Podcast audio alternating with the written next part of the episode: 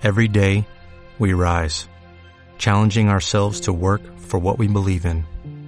At U.S. Border Patrol, protecting our borders is more than a job, it's a calling. Agents answer the call, working together to keep our country and communities safe. If you're ready for a new mission, join U.S. Border Patrol and go beyond. Learn more at cbp.gov/careers. Hola, ¿qué tal? Sean todos bienvenidos al cuarto. un lugar del que no podrán escapar. en el que hablaremos de aquellos temas a los que no encontramos explicación Aquellos que nos enchinan la piel. y como dirían algunos nos ponen los pelos de punta. ¿No es así, Omar? Así es, Edson. El día de hoy hablaremos de un tema muy, muy especial que son los hospitales o sanatorios embrujados. Y bueno, no sé, creo que tenemos varios temas de, o varios casos de, de lugares embrujados. Ya lo tenemos en México, tenemos en Italia y tenemos en Estados Unidos. Entonces, ¿qué les parece si empezamos? Ah, antes de empezar, por cierto, eh, les quiero comentar que Karen no está y hoy le damos la bienvenida otra vez, que siempre nos ayuda, siempre que falta alguien, a nuestro queridísimo Edson. Gracias, gracias. Sí, hoy estoy supliendo a, a Karen ya que la pobre está enferma y no pudo venir. ¿No supiste? No te fuiste que lo... Karen, donde quieras que Donde estés. quieras que estés. Te mandamos un grandísimo saludo, un abrazo y te queremos. Espero que San Pedro te, te haya abierto las puertas bien y bonito Y que nos mandes tu fuerza desde allá. para hacer este episodio. Desde el otro lado. Un angelito más nos cuida. No, no era tu hora, carnal. Pues bueno, Omar, ¿Qué les dinos, parece si empezamos? Recuerden que estaremos todas las semanas en, en el canal de, de YouTube El Cuarto. en Facebook mientras en y Facebook. en Instagram. y próximamente en Spotify y en Himalaya. Entonces, ¿qué les parece si empezamos ahora sí? Claro que sí, Omar, dinos, ¿qué, ¿cuál es tu hospital embrujado? Pues el hospital que os tengo hoy es el sanatorio de Waverly Hills. No sé si lo han escuchado. Claro, en Kentucky, ¿no? Exactamente, en Louisville, en Louisville, Kentucky. Creo que es uno de los más famosos, ¿no? De, de hospitales embrujados. Del Sí, mundo, claro. diría yo. Sí, ese es muy, muy famoso. Bueno, este terreno era de la propiedad de Thomas H. Gates. No sé si lo pronuncio bien, si no, perdónenme. Compró los terrenos en 1883. Él compró los terrenos para hacer un colegio para sus hijas. El terreno y la escuela se llamó Waverly Schools. Y la maestra fue quien nombró así el, el terreno. Y le gustó tanto que todo el terreno que compró las hectáreas le quiso poner Waverly Hills todo iba bien, las niñas estudiaban ahí, todo era perfecto, ahora sí que se puede decir, hasta que en 1900 llegó una epidemia, ahora sí que las más fuertes para el mundo, que fue la tuberculosis. Creo que fue muy impactante para, para todo el mundo que llegara una enfermedad así, y aparte contagiosa, que nadie sabía qué pasaba, entonces era muy, muy difícil para las personas. Entonces lo que pasó es que el Estado le pidió al señor Harris que si podía vender su, o sea, si podía comprar su propiedad, su terreno, porque querían construir un sanatorio ahí. El señor Harris con toda disposición aceptó y les dijo adelante, eh, es su terreno, eh, si quieren que yo ayude, yo ayudo, si no, nada más puedo vendérselos, está perfecto.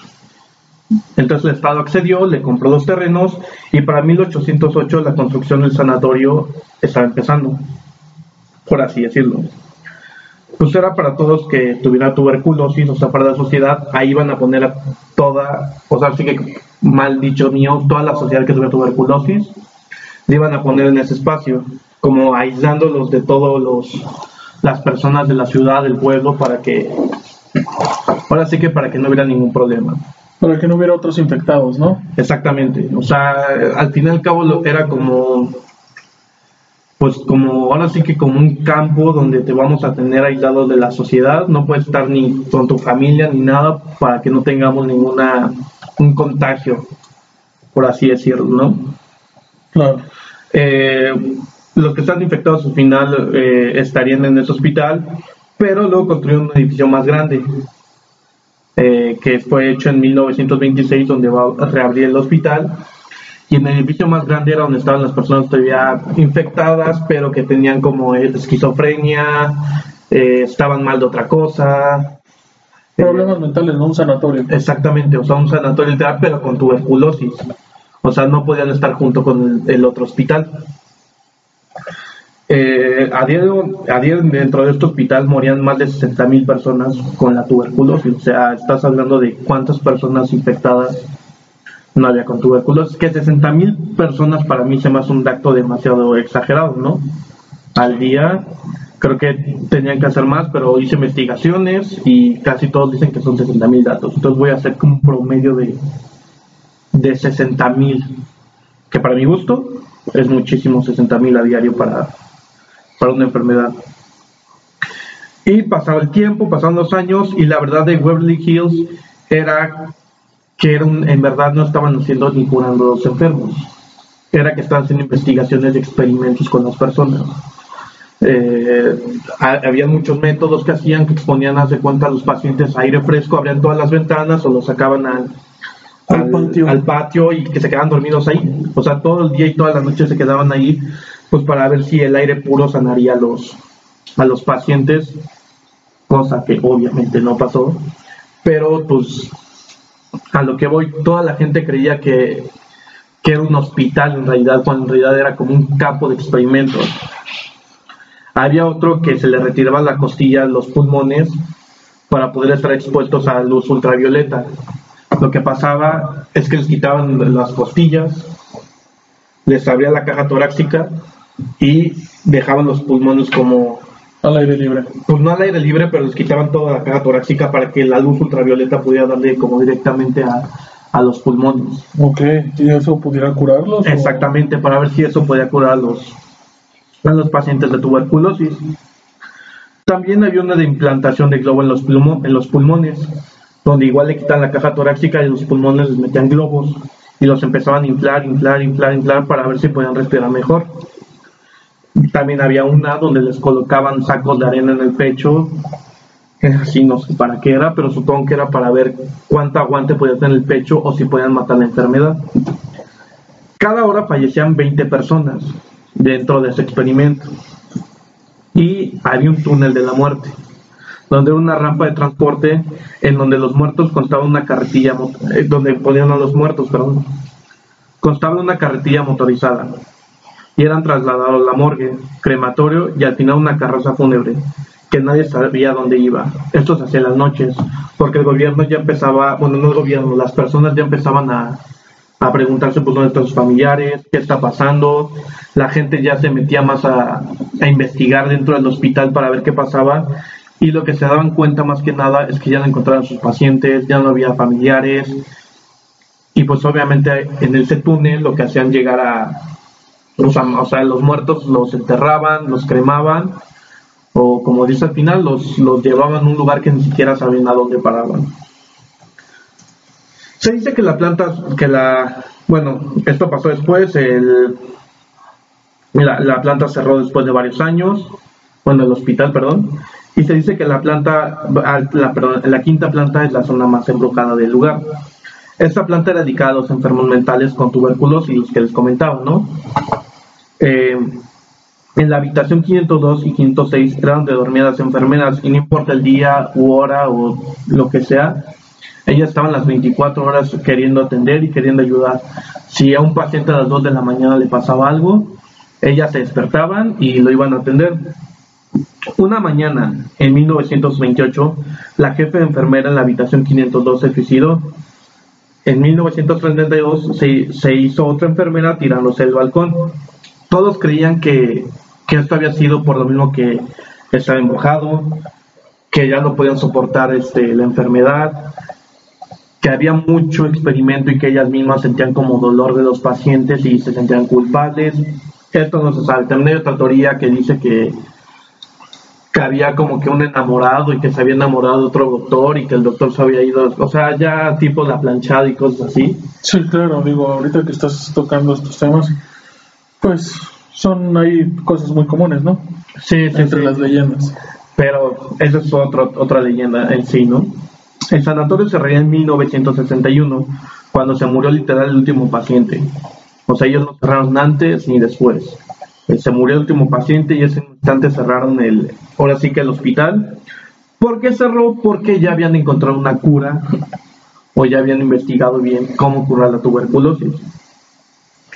Un año después abrió otro nombre sanatorio como The Good Haven, que era como también igual dedicado a, por así que a los pacientes bien, ya, este, ya no se dedicaban solo a tuberculosis, ya no había experimento y cosas así. Y en 1982 volvió a cerrar porque se decía que otra vez estaba experimentando. O sea, dicen que no, pero otra vez se creía que están experimentando, pero esta vez con pacientes ya no solo de tuberculosis, ya con todo tipo de, de pacientes que, que les cayera. Tiempo después compraron el sanatorio y el dueño dejó abierto el sanatorio para que la gente lo destruyera. Esto fue porque él quería tirar el, el sanatorio y no lo permitieron el gobierno. Entonces lo que pasó fue que él permitió que la gente entrara, destruyera el sanatorio, eh, que entraran los jóvenes, que entraran los vagabundos. Eh, muchos al final, ahora sí que como, como personas que quieren buscar lo paranormal, entraban a, al sanatorio y al final dicen que se encontraban cosas. Que más adelante vamos a ver qué es lo que se metían, ¿no? Las personas, hay varias anécdotas de supuestas personas que se metieron que cuentan que cuando entraron al sanatorio a buscar cosas, encontraban cosas peores de los que se imaginaban. Hay varias historias que cuentan que hay una niña, que hay un niño, que en el túnel de la muerte hay, es como lo peor, la vibra es lo peor que puede haber en ese lugar, que acuérdense que el túnel de la muerte era donde estaban todos los, ahora sí que donde pasaban todos los muertos, etcétera, etcétera. Eh, gracias a esto, gracias a que obviamente la gente pasaba, pero el dueño pues fue el que lo permitió, el Estado puso como guardias o trabajadores para que la gente se dejara de meter. Los trabajadores decían que había cosas paranormales, que de repente había muñecas sangrando, luces prendidas cuando no había nadie, y decían que el peor lugar era la habitación 502 y el túnel de la muerte. Se dice que los expertos han visto una mujer en el quinto piso y que cuando sale todo el ambiente cambia en el sanatorio. O sea, hay una mujer que sale de, de la habitación 502 y que justo cuando sale todo el ambiente cambia. Que el- el- hace mucho frío, que se siente una vibra muy pesada, que la gente quiere huir. Hay gente, dicen que hay trabajadores que se ponían a llorar y que no sabían por qué. Una atmósfera totalmente Exactamente, oscura. Exactamente, totalmente, totalmente distinta. También se dice que hay una niña que se contagió en el hospital y se dice que hay una fotografía de la niña y que es el mismo rasgo del fantasma. Ok. O sea, es como que hay una fotografía y cuando ves un fantasma, pero eso ya puedes como asociarlo más como tu mente a veces, ¿no? Eh, que crees de que porque ves una fotografía de una niña que pues, sí pudo haber muerto, crees que es esa fantasma, ¿no? Sí. ¿Qué más le puedo platicar de ahí? Son miles y miles las historias de Waverly Hills que hasta ¿Sigue abierto al público? Es que no se abierto en sí el público, o sea, Bueno, la- más bien su estructura sigue al momento o sí fue destruido como era el plan del, del dueño. Según yo, sigue abierto, el- o sea, sigue estando este bien. Y de hecho, vamos a subir imágenes de cómo está el hospital y todo, porque sí, sí está bien. Pero la gente ahora sí ya, es más, ya se mete más como los escépticos para ver y nadie ha descartado que no es un lugar embrujado. Creo que hasta hay documentales donde te dice que es de los pocos hospitales o de los pocos lugares donde sí hay como una presencia, una actividad paranormal. No sé si sea como, como dicen que sale una señora, si sale un niño, si sale una niña, si hay muñecas sangrando o no, pero los escépticos no han podido desmentirlo y que sí hay una gran actividad paranormal dentro de este, de este hospital. Claro. ¿no? Entonces, esa fue la historia de Waverly Hills, donde si quieren ir, vayan, está en el suroeste de Louisville, Kentucky. Entonces, a ver si alguien ya ha ido. ¿Tú, Edson, irías? A mí me encantaría conocer muchos lugares embrujados del mundo y sí, claro, sería uno de los de los que más me gustaría visitar. Es que aparte de como que un sanatorio es como muy pesado, ¿no? No, no solo por... Ponle tú de fantasmas, pero ya la vibra que quedaron ahí. Son personas malditas de la cabeza. Y no solo malitas, güey. ¿Qué tal si alguien sí tenía algo ahí adentro? Sí, no sabes todas las historias que se pudieron vivir ahí dentro. Sí, Son claro. cientos, si no miles y miles de, de pacientes que pasaron por ahí.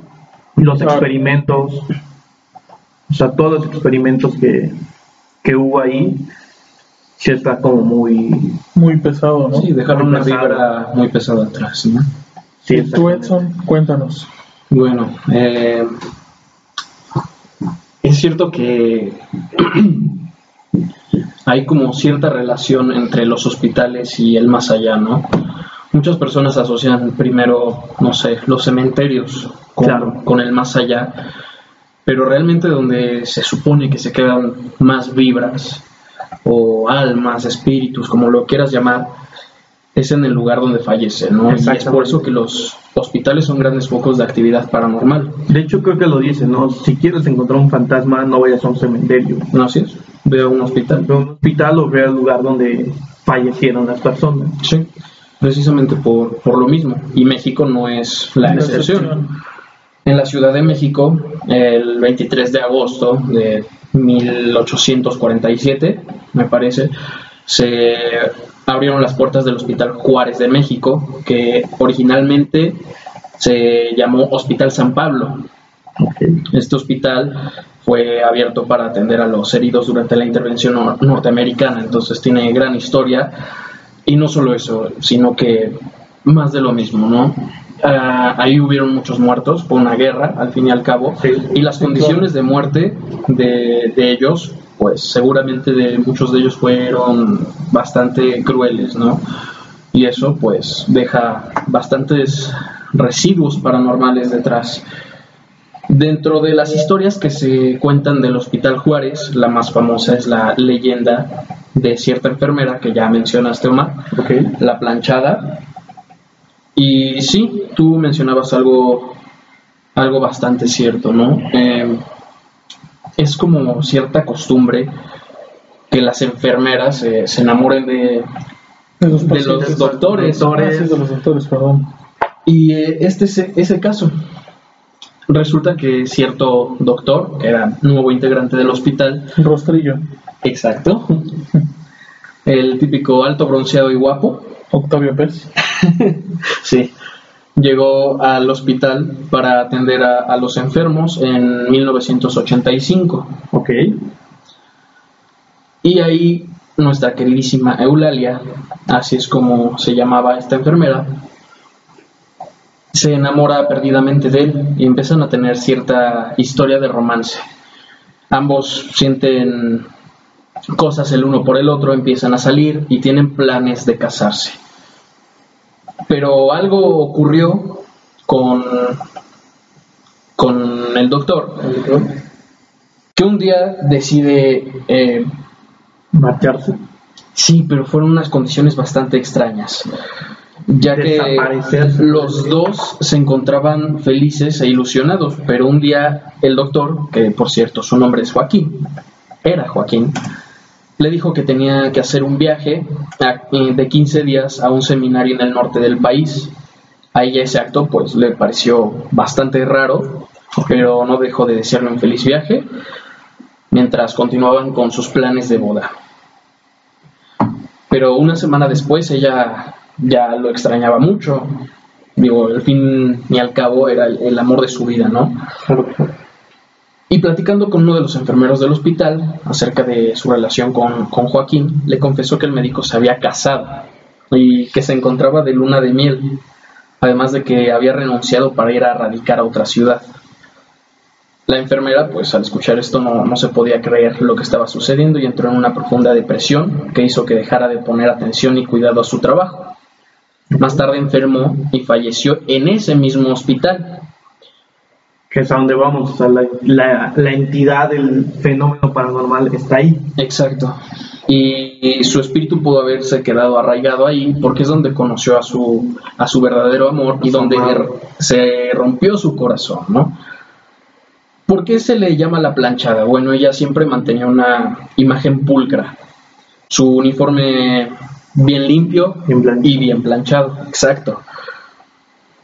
Y siempre cuidaba muy bien de sus pacientes, siempre Sí, decían que era una excelente enfermera, ¿no? Sí. De, de las mejores, creo que del hospital. Y como dices, pulcra siempre y muy bien con sus cuidados a, a los pacientes. Así es, los pacientes no tenían ningún comentario negativo acerca de ella hasta el día de su muerte. Eh, ¿Qué pasa? Que este hospital, bueno, fue foco de, de otras catástrofes, ¿no? En 1985 se cayó una de las torres de este, de este hospital debido al, al temblor del 85. Ok. Esta mujer, bueno, se aparece por ahí, o es lo que muchas personas cuentan, debido a que la describen tal y cual era ella en vida. Personas que no tuvieron relación alguna con ella y pacientes que no se han encontrado el uno con el otro. Describen que cierta mujer delgada, de rasgos finos, cabello corto y rubio, con su uniforme pulcro, viene a visitarlos y que les da una atención excelente. Es que hubo un temblor aquí. Sí. Fallas técnicas, pero no pasa nada. A ver, entonces síguenos contando, por favor.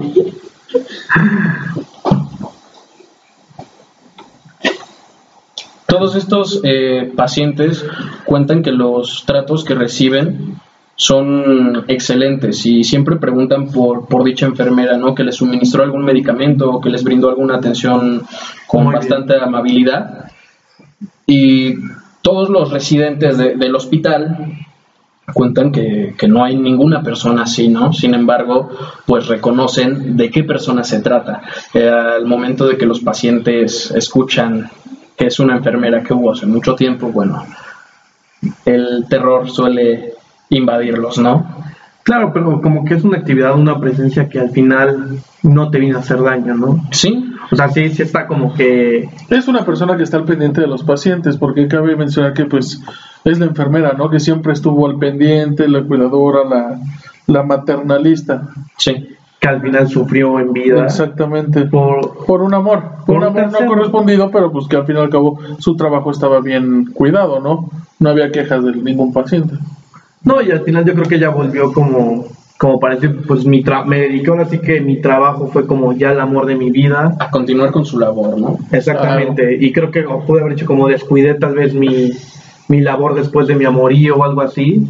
Y fue como voy a volver para, pues, para seguir con, mi- con lo que más me gustaba, que era ser enfermera y hacerlo bien. Así es, supongo que todos los fantasmas tienen algún... Algo que los ata. Sí, Y ella lató su trabajo, que es lo que amaba. ¿No? O sea, exactamente. De, de cierta manera es una historia bastante bonita, aunque también triste. Noble, ¿no?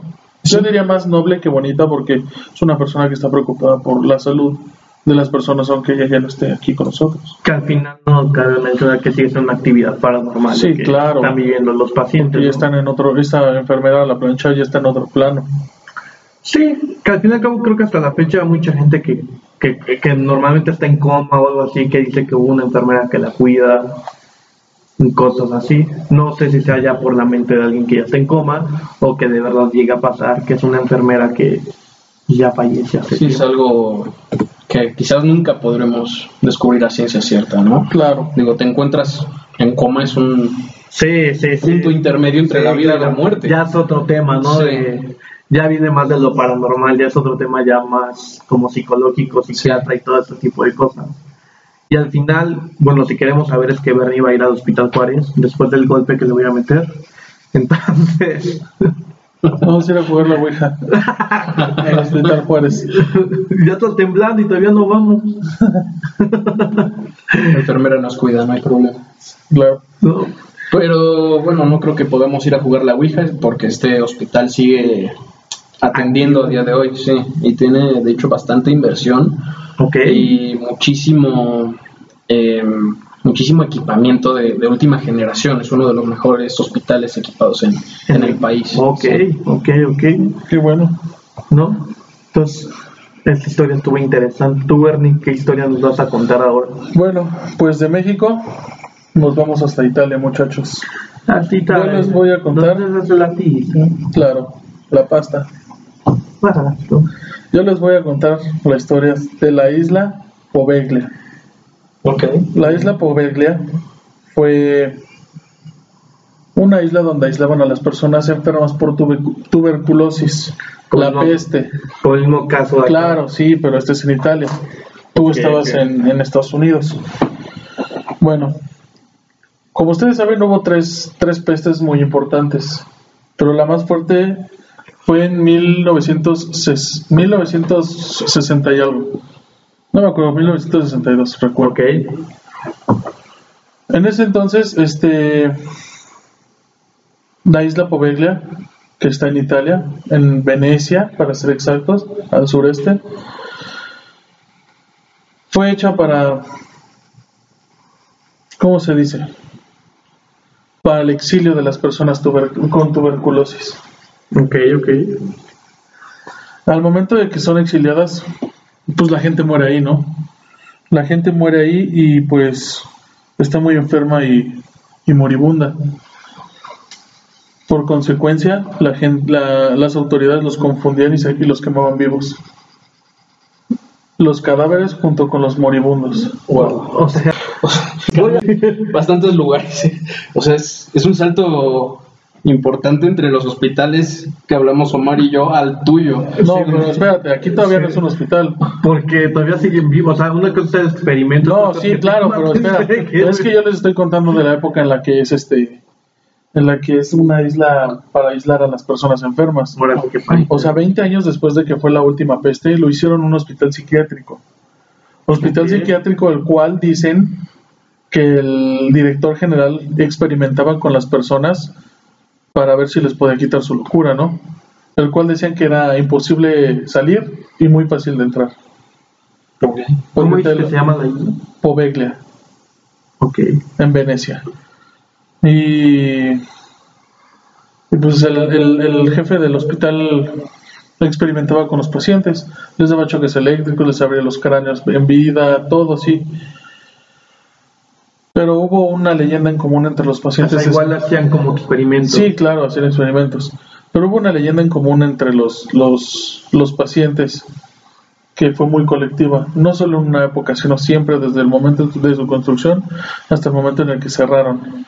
Mucha gente decía que escuchaba gritos y lamentos de personas que, que se estaban quemando. No lo dudo. Pero lo impresionante de esto es que el doctor al principio no los creía, pero pasó muy poco tiempo, un año, y el doctor enloqueció. Enloqueció como sus pacientes. Y él también empezó a tener las visiones de los fantasmas. Fantasmas que se dicen que eran cientos de miles, porque en las, en las tres pestes que hubo, iban a quemar a los cadáveres ahí. O sea, desde la primer peste está esta. Está esta isla. Ok. E inclusive esta isla es muy famosa, nadie va a pescar ahí en Italia, en Venecia, específicamente porque dicen que el oleaje a veces arrastra huesos humanos hasta, hasta Venecia Centro. O sea, el mismo como canal ya sí, lo llevaba. claro, los lleva, los jala. Pero dicen que esta isla está maldita, por eso no hay pesca, por eso no hay ninguna actividad comercial ahí. Ok. Cuando vas a Venecia no te hablan de ella menos de que tú preguntes. Y de casualidad, si tú sabes, ¿no? Eh, ¿Solo ponían a los italianos o todo el mundo? O bueno, Bueno, todos los europeos cerca de... Todos ya los sabes que europeos. está Roma, sí, Roma es está... Italia. Sí, ya sé que sí. Pero ponían a los españoles, Sí, claro. suizos, pues, Sí, todo a su alrededor. Todo alemanes, mapa. todo, todo lo que había alrededor. Ok, ok. Pues entonces también tuvo que ser una isla muy grande con muchos Pues no era pacientes. una isla muy grande. De hecho, en la construcción del hospital tiene un campanario que se alcanza a ver desde toda la isla. Y desde ese campanario se aventó el jefe del, del, del hospital cuando se volvió loco. O sea, aquí experimentaban con personas en mi historia. Pero aquí todos se volvían locos. Sí, no solo eso, o sea, yo creo que es parte del pasado del hospital. Sí, sí, sí, claro. O sea, la actividad lo paranormal. levantaron sobre un Y no cementerio solo prácticamente. Sí, pero Sí, un claro. cementerio con muchísima historia y una Claro, historia muy cruenta. Dicen que son más de 300 mil cadáveres de los que están ahí. O sea, tú en tu historia hablabas de 50 mil, 60 mil. Sí. Aquí son más de 300 mil cadáveres. No, no, no, está. Y de diferentes épocas. Y todos ellos muertos de manera... Sí, claro, horrible. O sea, la, la, la pregunta y duda que tengo aquí. O sea, todo el tiempo que estuvo abierto, los cadáveres estaban ahí, no importaba, no hacían nada. No, estaban incinerados. De hecho, dicen Ah, que el 50% de la tierra de, ese, de esa isla son cenizas de cuerpos humanos. Ok. De hecho, en esa época se hizo muy famosa. No sé si alguna vez jugaste Assassin's Creed. Sí. Ya ves que los doctores traen una máscara como con un Sí, pico sí, de sí. pájaro. Esa fue la época de la peste. En esa máscara traían este, hierbas de olor para evitar la enfermedad que, se, que creían que se transmitía vía aire. por eso lo usaban. Ok. Mira, mira, es interesante porque, o sea, la época de la peste todo el mundo, o muchas personas lo conocemos, sabemos qué es, pero de la isla en general yo, ¿Y tú jugaste The Witcher? yo no, No, no lo he jugado. Me lo han recomendado, pero no lo he jugado. Juégalo, porque hay una isla que me recordó bastante a esto, la isla de Palangre, que hasta el nombre suena italiano, ¿no? Y es muy similar toda la historia de que está maldita esta isla, que ocurren muchas cosas bastante horribles ahí, y ciertamente es una parte de esa historia que A lo mejor es lo miedo. mismo, ¿no? Y cambiaron el nombre. puede ser. Se, se basaron en ello. Claro. Porque al final, como te digo, yo en lo personal no había escuchado de esta isla. Yo tampoco. Pues es- yo tampoco hasta que me puse a investigar. No, pero fue un, un pero tema fue un bastante claro, interesante. un tema bastante interesante porque pues tú dices Italia, no todo es maravilloso, pero no, Sí, también no. tiene su lado oscuro. Y ahorita la fecha supongo que ya está cerrado al público. Ok. Sigue cerrado al público y ninguno de los habitantes de ahí se atreve a acercarse por, por todas las muertes y maldición que dicen que hay. ¿Se puede entrar a la isla? No, está resguardada Ok, ok. Por el ejército. por la policía de Venecia. Su- Supongo entonces, por eso hay muy poca información de... Sí, Es que imagínate, ¿qué tal si todavía siguen haciendo cosas ahí? de hecho hay un programa de Discovery Channel de hace muchos años que se llama Monster Hunter, una cosa así. Ok. que entraron, hicieron un especial de Poveglia, es un episodio de media hora. Está muy interesante, si pueden verlo, se los recomiendo, está en YouTube. Sí, sí, sí lo voy a ver porque no estaría mal sobre- seguir investigando sobre, sobre la isla porque pues, imagínate cuánta actividad paranormal, cuántos muertos hubieron, eh, cuánta gente se volvió loca por estar ahí, Claro. todas, todas las cosas, ¿no? Pues sí. Pues bueno, no sé ustedes qué conclusión tengan. Pues mi conclusión en particular es que para mí los hospitales es de los lugares como más energía puedes encontrar, por así decirlo. O sea, como hablamos hace rato, creo que un cementerio sí, sí puede sentir como mala vibra, pero no es donde muere el, el- el- la, la persona. Es donde descansa el cuerpo. Exactamente, el cuerpo y el alma supuestamente se quedaría donde falleció, ¿no? Si es que no se va el, el alma. El hospital yo creo que está muy cargado y no solo por, por las energías, o sea, todo el tiempo hay cosas moviéndose, pacientes muriéndose, eh, entrando personas que no sabes qué- en qué están metidas. O sea, todo tipo, ahí no hay, no hay ni religión ni nada, la persona se muere en el hospital sin importar qué tengas dentro, ¿no? de que mueras o no. Y creo que un hospital sí llega mucha energía y tal vez por eso sí hay mucha actividad. Es como un poster guy, ¿no? Que nosotros al fin y al cabo el poster guy nosotros lo podemos hacer o crear. Pero imagínate un buen de energía, positiva o mala, al final, al final sí es importante todo eso. Claro, y tú Edson, dinos. Digo, yo estoy de acuerdo con, con Omar. A mí nunca me han gustado particularmente los hospitales, no por nada, pero no sé, hay algo que, que no me termina de, de gustar, ¿no? Nunca me ha pasado realmente nada, pero no es como el, el lugar al que te guste ir, ¿no? Porque hay muchísimas historias horribles detrás que a veces no te puedes imaginar o que a veces sí, si te toca ver, aunque sea de pasada a alguien. Entonces, no es un sitio que me guste en particular, pero se me hace muy interesante las historias que hay detrás y que se logran saber, porque hay muchas historias más que no llegamos a ni a imaginarnos, ¿no? Claro. Que son de un lugar, no sé, muy, muy remoto o que por ciertos motivos están ocultas al público. Siempre va a ser un, un tema bastante interesante del cual hablar y del cual me gustaría saber más e incluso visitar algún, algún lugar de estos, ¿no? Sí, no estaría mal. ¿Tú qué dices, Bernie? ¿Visitarlo? El otro día estuve viendo unos exploradores urbanos, digo, saliendo del tema tantito, Sí. sobre un hospital abandonado que hay, creo que por la Zaragoza, ya por la salida a Puebla. Y se veía, creo que estaba con tu hermano, con Iván. Lo estábamos viendo en, en- en- en YouTube y se veía bastante interesante, ¿no? Ellos querían entrar a la morgue, pero pues yo ni madre, yo ni quiero entrar. Ya desde el video yo pensando, no entres, no entres. Pues sí, pero bueno, mi conclusión es, es pues, en un hospital nadie quiere entrar, ¿no? No, y menos vivo. O sea, nadie quiere entrar a un hospital, al menos que quiera buscar algo de verdad. Claro, porque un, un hospital está lleno de, de energía, como ustedes dicen. Pero no hospital siempre- no Bueno, ni abandonado, a lo mejor un No, hospital ya un en la hospital en noche. activo también tiene mucha actividad. Digo, yo en lo personal fui mucho al hospital muy famoso aquí en la ciudad, a La Raza, en las madrugadas, porque yo tenía cita con un doctor una vez al mes. En las madrugadas. En las madrugadas, bueno, no en las madrugadas, en las mañanas, pero nos íbamos muy temprano para llegar a buena hora y ser los primeros en, en tener cita, ¿no? En tener ficha. Y tan temprano que llegábamos allá a las 5 de la mañana, cuando todavía no había luz, gente. Ni gente. Yo me acuerdo que vi un pasillo enorme, así con sus paredes típicas de hospital blancas, con sus focos largos de tubo de xenón, no sé ni qué madre sea. Pero me daba un miedo porque al final del, pasillo daba una vuelta y decía, no mames, de ahí me va a salir algo, ¿no? De ahí me va a salir algo.